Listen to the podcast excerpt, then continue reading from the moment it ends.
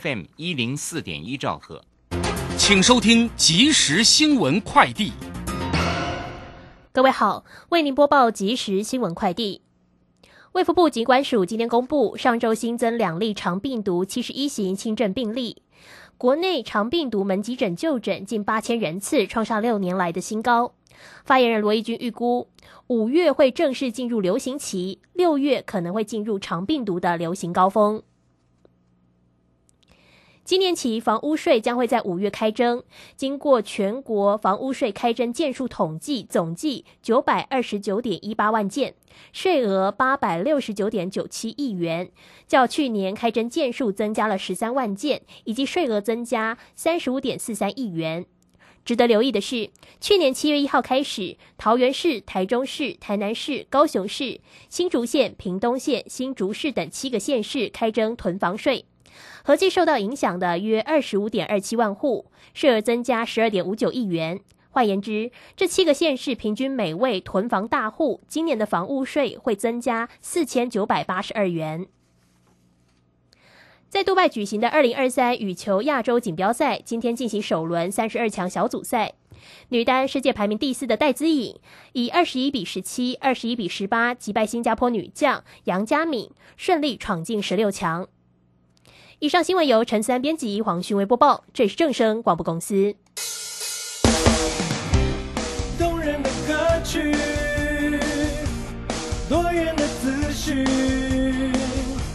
时时刻刻传送，分分秒秒的关心，永远陪伴着你，分享拥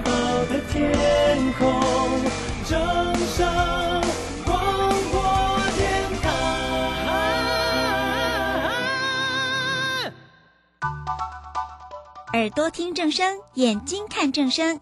我们有好听的广播节目，也有好看的影音资讯呢。现在就上 YouTube 订阅看正声，按赞分享，开启小铃铛，充实自我，了解趋势，财富自由行，让你幸福生活一定行。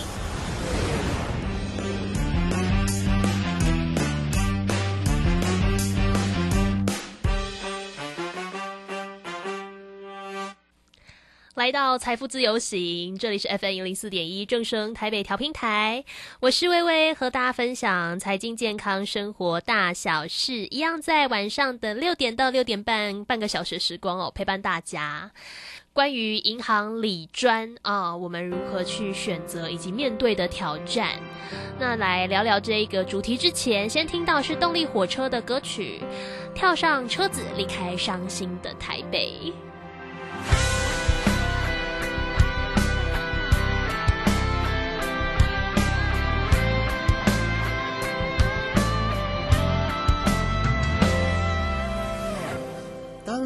个事发现场，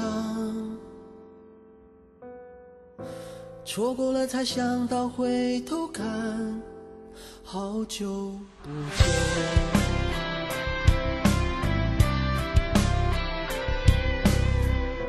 生活把锋芒磨成一脸风霜，把我们磨成这副模样，好久。不见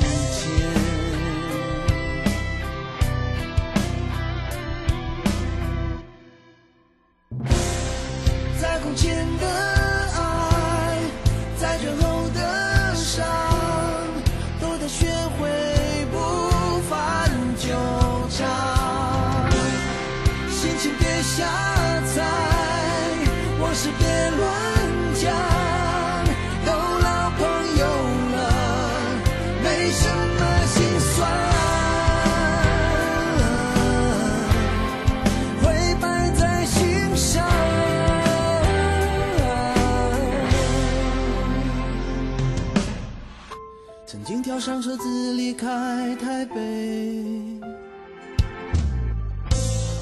底的谁亏谁欠已无所谓。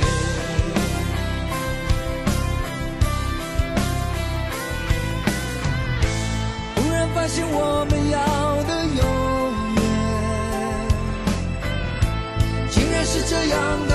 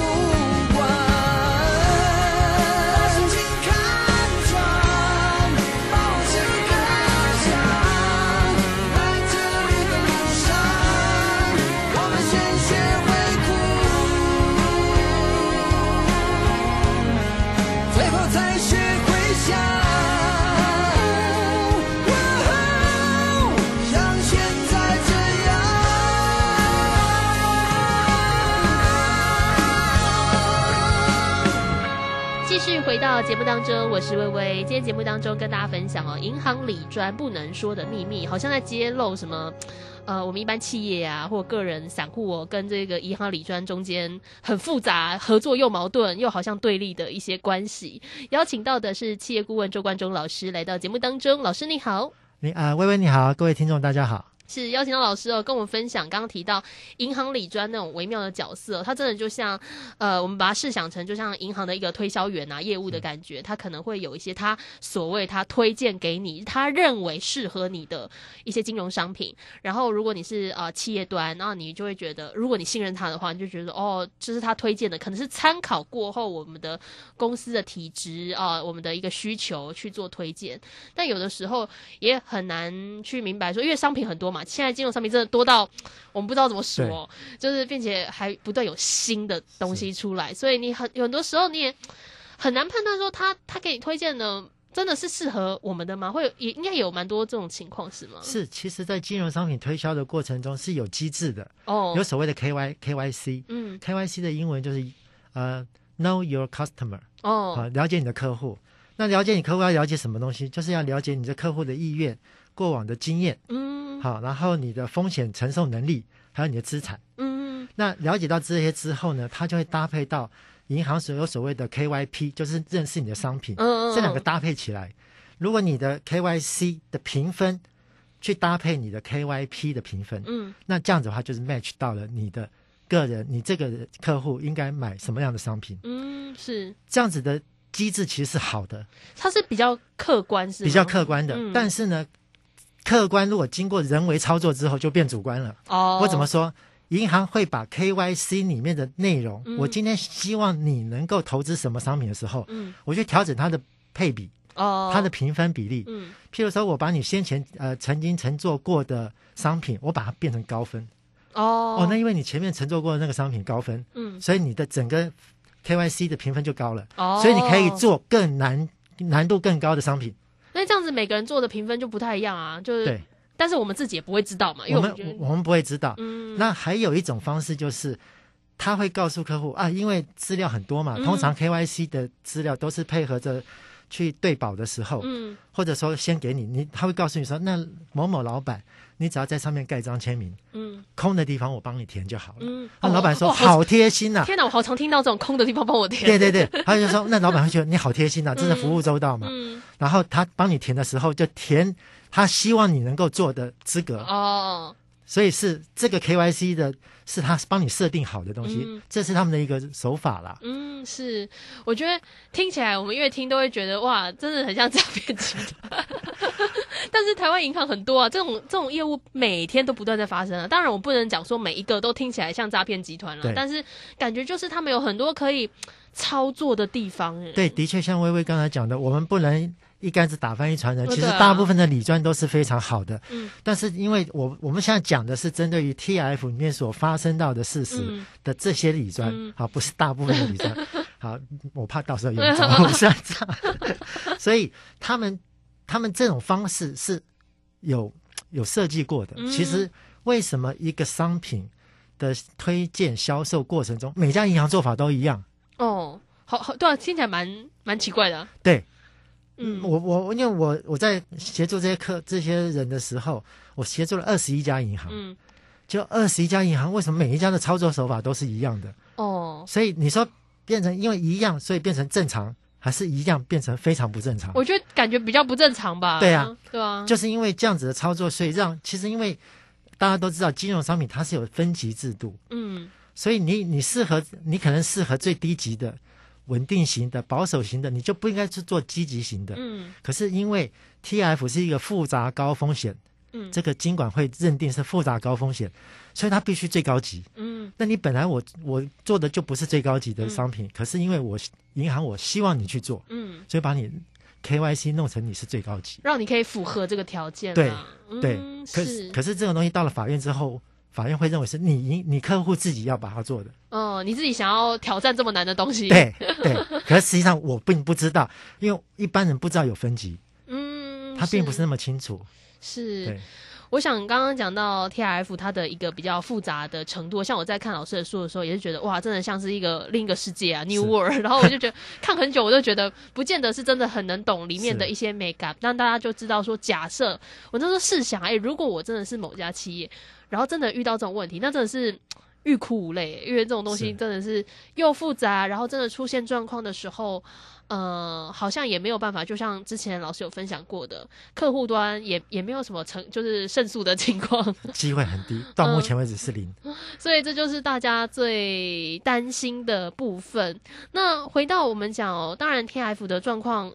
是大家可以透过呃老师的说银行理专不能说的秘密，可能更详细的知道说哦中间为什么我们讲复杂，那到底是多复杂，或者是是。到底为什么那么多企业都会遇到一样的状况，可以给大家做警惕之外，很多人未来一定还是不管是企业端、民众端都会在接触到银行理专，我们还是有所谓的理财的需求、财富管理的一个需要，但是理专的立场，正如一开始我们讲到的，他的那个角色就就很微妙。是那我觉得人跟人之间的信任哦，真的是很在金钱面前哦，真的是很难说的很清啦。那到底要怎么做到那个平衡呢？然后呃，或者是说，到底要如何找到一个比较合理的投资方式？是，就像我们呃借借用那个金管会主委黄天木，他曾经有说过嘛，银行法遵不只是法令遵循而已，还牵涉到文化因素，所以应该重新思考银行为谁而存在。嗯。那相同，我刚刚有讲到，我们的银行是商业银行，嗯。那商业银行其实我们大家传统的观念就是，他去我去存款，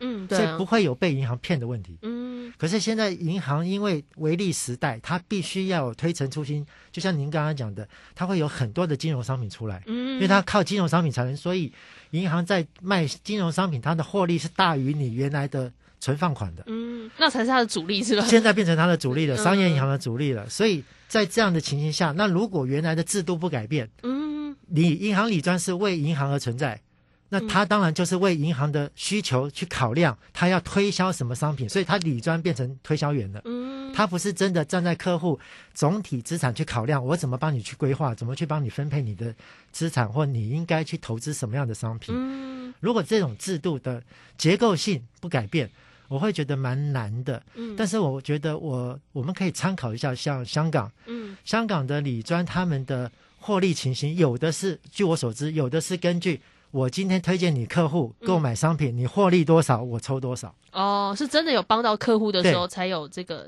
对，所以他会他们会去思考说，诶，那我真的要去帮客户赚到钱，我才有获利嘛，嗯我才有奖金。如果客户没有赚到钱，我就没有没有资格拿到奖金，他就会比较把心思放在客户的身上。嗯，那譬如说，我们的期货交易法讲到这个期货商，嗯。期货商也是利于第三者的角度帮嗯。客户跟跟上手银行去去做这种连接，嗯。所以他的立场也可能会比较客观一点。嗯。所以当初在 TF 这个商品，就有学者认为应该是给期货商去卖，而不应该给银行卖。哦，不然它会有利益的纠葛在里面。对，是，哎，这样说起来，我们都是历经了各式各样惨痛的经验，然后啊，好像也没有太多的改变，是这样吗？是因为 因为这样讲事不关己嘛。嗯，我们又不是刚好受害的那个人。对啊，就像联动债我也没受害嘛、嗯 t f 我也没受害嘛。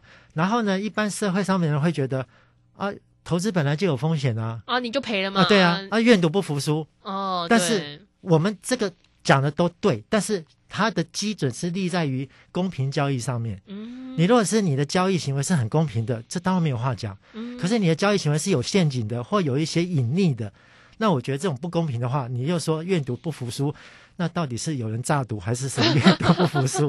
这就是两两边的问题都提、都出来了。是，哎、我想很多听众朋友关心呃理财资讯的，或是真的有投资需求的民众啊，都会想说啊，这样听起来，我们虽然讲的是相对复杂，然后真的是比较有状况的 TF，就觉得很很混乱哦，或者觉得说，哎、好像语法在法律上或在制度上，客户端就频频受害嘛，听起来就就是这样子。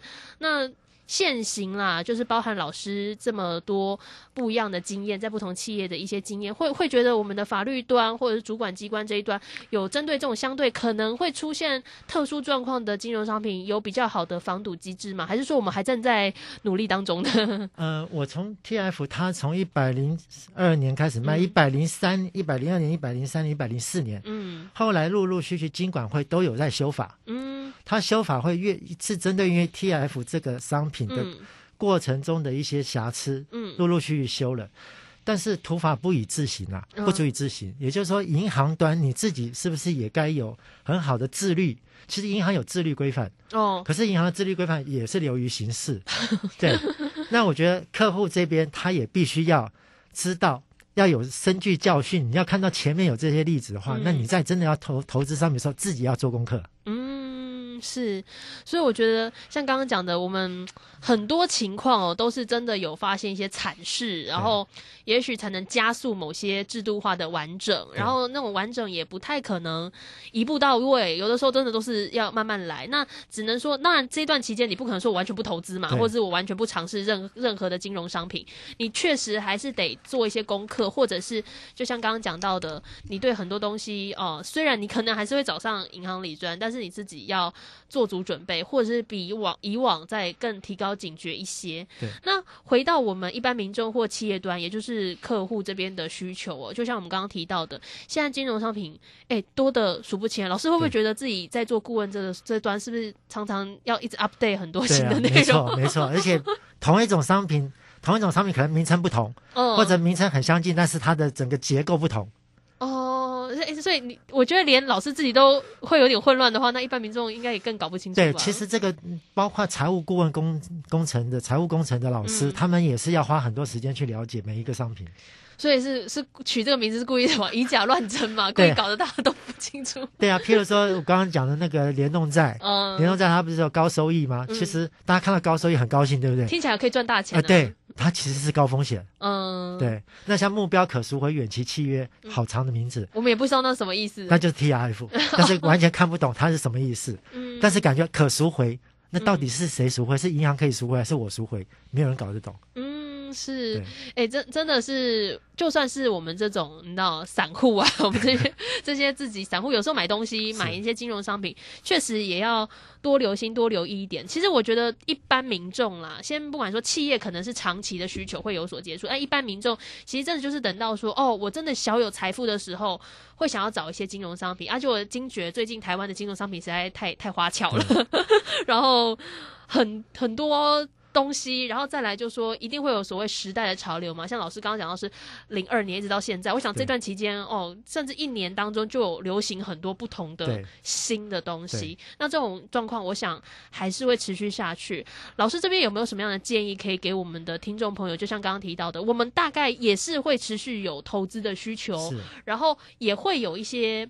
现在这个时代的潮流啊，感觉大家好像说哦，现在这个最憨哦，或者是嗯现在大家觉得这个比较会赚钱，说白一点就是这样。是那我们自己这个专业的背景并不是很足够的情况下，该如何来做，或者是去思考这些大量的资讯要怎么去判断？OK，我大概呃整理了一下子在，在协助这些投资人处理 TF 的时候的一些呃妹妹嘎嘎。哦，那当然，我们陈冲陈冲部长曾经讲过一句话，因为在 TF 的时候，他曾经投诉啊，就说银行不懂的商品就不要卖。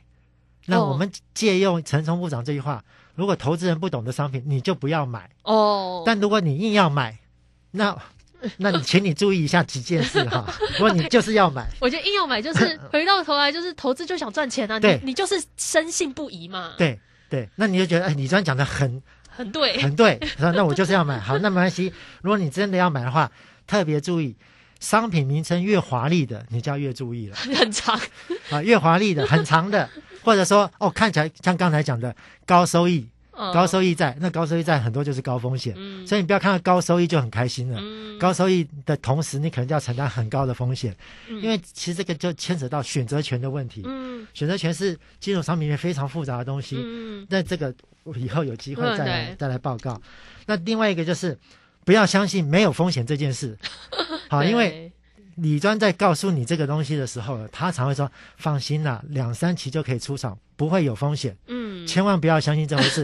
我们常常自己讲投资难免有风险，嗯。自己都知道这件事，所以投资不可能没风险。嗯。好，只是风险你要知道这个风险，你一定要让李庄清楚的告诉你风险到什么程度。嗯。是不是你能够承受的程度，而不要说，其实 T F 的风险是无限大，嗯，无限上纲没有极限，无限大，但无限大在数数数学上面的话是没没有没有意义的东西，因嗯为既然是无限大，你也承担不起，嗯，所以无限大，一般人听了无限大就变成不大，因为你没有办法具体化啊，，对，他就没办法具体化，就是微微说对了，你没办法把它数字化，嗯。你只是一个文字而已，但是没有概念，嗯。没有感觉，嗯。对，然后再来就是不要轻易相信所谓的制式合约哦。或者例行公事。嗯。他通常说啊，这只是知识合约，所以你只要签签名，嗯。那内容你不用看，或空白的地方我帮你填，哦。这些都要小心。哦是，对。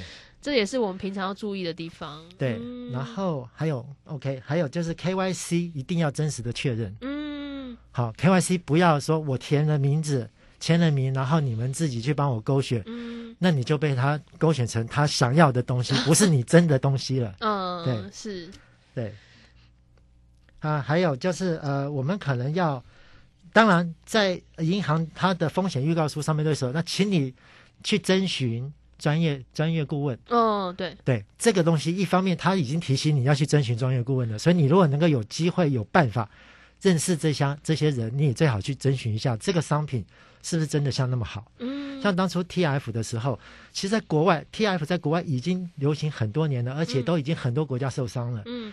TF 在那个韩国很早就发发生争议，它叫 T Kiko，嗯它在韩国叫 Kiko，在台湾叫 TF，、嗯。所以大家就没办法连接。可是那个国际货币基金会的时候，在二零零九年的时候，已经提醒了 TF 是一个地域商品、嗯。撒旦商品，所以大家都知道，可是因为名称不同，大家忽略了。嗯所以你如果能够在投资之前先认识到这样商品，或者找到专家来询问的话，会比较安全一点。是，像刚刚讲到，我们对于那种金融商品的名称啊，那种过于华丽的啊，看起来很诱人的啊，对最好就要提高警觉哦。就是名称只是个名称啊，啊，他会这么写哦，听起来就是很想诱惑你去买。对对对，因为一定要诱惑你才会想要买啊，对对对，这你你从销售端去去思考嘛，就行销手法嘛，这无可厚非。就你广告打得好，你就觉得这个东西会赚钱。对 然后就像刚刚提到的，我们在签任何文件的时候，也是要特别留意哦。就像我们刚刚讲很很多日常的例子啊，买保险也是这样啊，然后买那个基金啊什么，就就算我们台湾人嗯很爱买的那些哦，就算额度不是很高的东西，其实很多时候那个负责跟你对接的这些业务或者是这些人员，他可能也都是哦简单的给你圈几个位置，然后让你这边盖章这边签，这边盖章这边签，然后就结束了。对对 然后虽然他会最后有些东西会留一份给你嘛，啊，你带回家之后就扔在旁边。对对。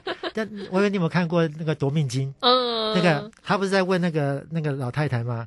然后他就教那老太太，等一下会有一个录音，嗯那你就说是了解明白，是了解明白。所以在这个就是风险告知。嗯所以当因为这些东西银行都会录音的哦、嗯，它就是所以如个证据嘛它。就是一个证据。所以他在讲的东西你不明白，你说明白，你不了解，你说了解，到时候你不能怪别人，因为你嗯自己所了解的，是对，这跟我们平常有的时候我们讲那个生活的时候，有时候我们网络上买东西不是也这样吗？一一整行那种超大页，然后跟你讲说要勾同意，然后请请继续，对对对。然后你就会勾同意，然后请继续，对。然后就没事了。对，但是就是因为比重的问题，因为那些东西我损害是比较轻微的，对这个损害是非常大的，嗯，所以还是要小心。是大家有的时候习惯成自然哦，就会觉得说啊，反正那都是一个。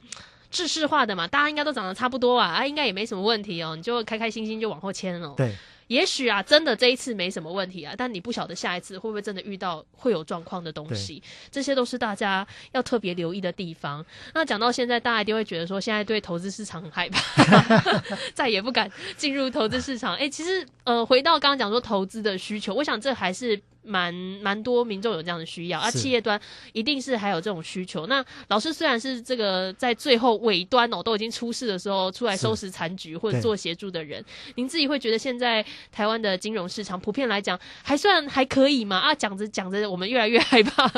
当然，金融市场还是很活络啦，因为它一定是国家经济一定要发展的嘛，而且未来会有金融沙盒，这些都在发展中。嗯，对，所以我们只是，我写这本书目的不是要恐吓大家不要去投资，好，那银行也不要来怪我。我的目的是让投资的人跟银行端他们在每一盒在交易的时候，嗯能够各尽好本分，嗯，好，大家能够秉持的良心跟诚信来嗯交易，然后不要有造成后面的很多。其实因为这个事情发生之后，有太多的人家破人亡，嗯很可怜的。有的人想自杀的，有的人是那那真的是你发生事情之后，你再来去收尾，再来后悔，那都已经来不及了。有太多人本来可以很好的退休生活，嗯可是变成他房子都卖光了，他嗯没有办法有一个很好的退休生活。嗯，一辈子的努力奋斗、白手起家赚来的钱，全部给了银行，嗯，所以这个是蛮蛮遗憾的事。是在老师的书哦，《银行里专不能说的秘密》里面，当然聊的比较多的主轴是 TIF 嘛。当然，我们也很难预料说未来会不会有一些相对特殊或新颖的一些金融商品，它可能也有一些。呃，以假乱真的一些内容出现，这这确实在未来无法预料。但是，我想，不管是一般的民众有，也许小额投资的需要，或者是我们一些法人企业，他自己哦本来就有所谓理财的需求，会有比较大金额的这个一些流入流出，这些其实都应该再更加谨慎一些。然后我觉得，毕竟这个人家说现在资讯嘛越来越公开透明，那当然也导致资讯太多。是很多人就是资讯又多又又不想看啊，又不想懂，最好要把这样子的观念逆转一下。对对要要留心一下，毕竟这都不是一个小数字哦。是就人家说这个不怕一万，只怕万一啊。要特别留意跟小心。那今天很高兴哦，邀请到企业顾问哦周冠中老师跟我们分享，非常谢谢老师，呃谢谢微微，谢谢各位听众。习惯了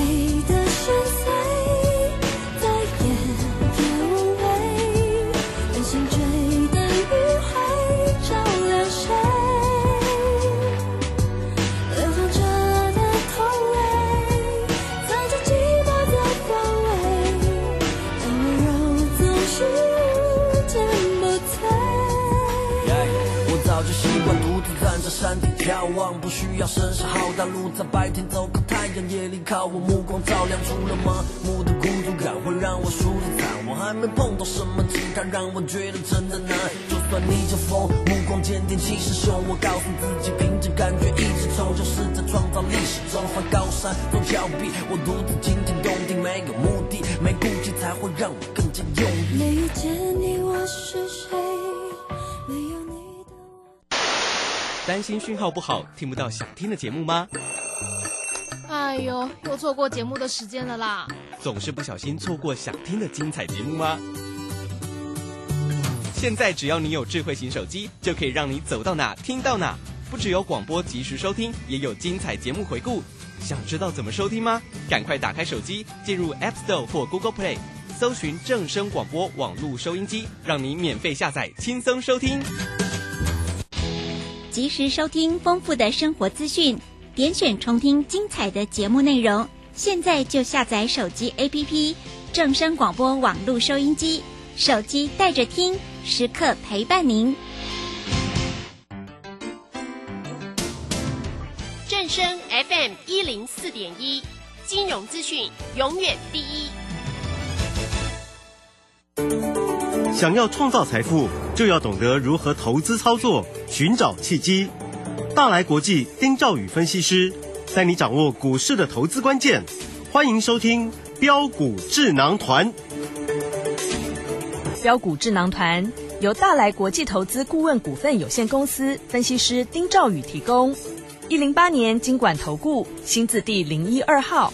本公司与所推介分析之个别有价证券无不当之财务利益关系。本节目资料仅供参考，投资人应独立判断、审慎评估，并自负投资风险。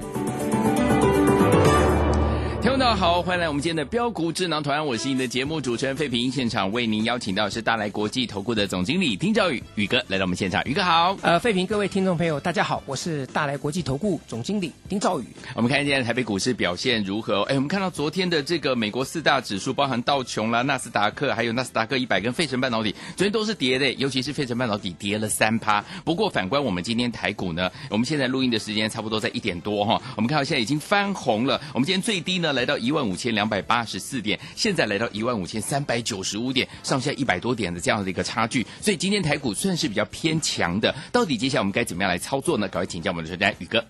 呃，我们在上个礼拜跟各位讲一个重点哈，嗯我们现在再再我们再 review 一下。好，我说这一次台北股市呢，它的季线的一个支撑，虽然很多人讲说它是上扬的，但是呢，不代表它不会短线上被跌破。嗯哼，那我特别提醒大家，是季线被跌破，虽然它有支撑，可是会造成恐慌性的嗯卖压。对，昨天这个盘就是这样子。嗯，好。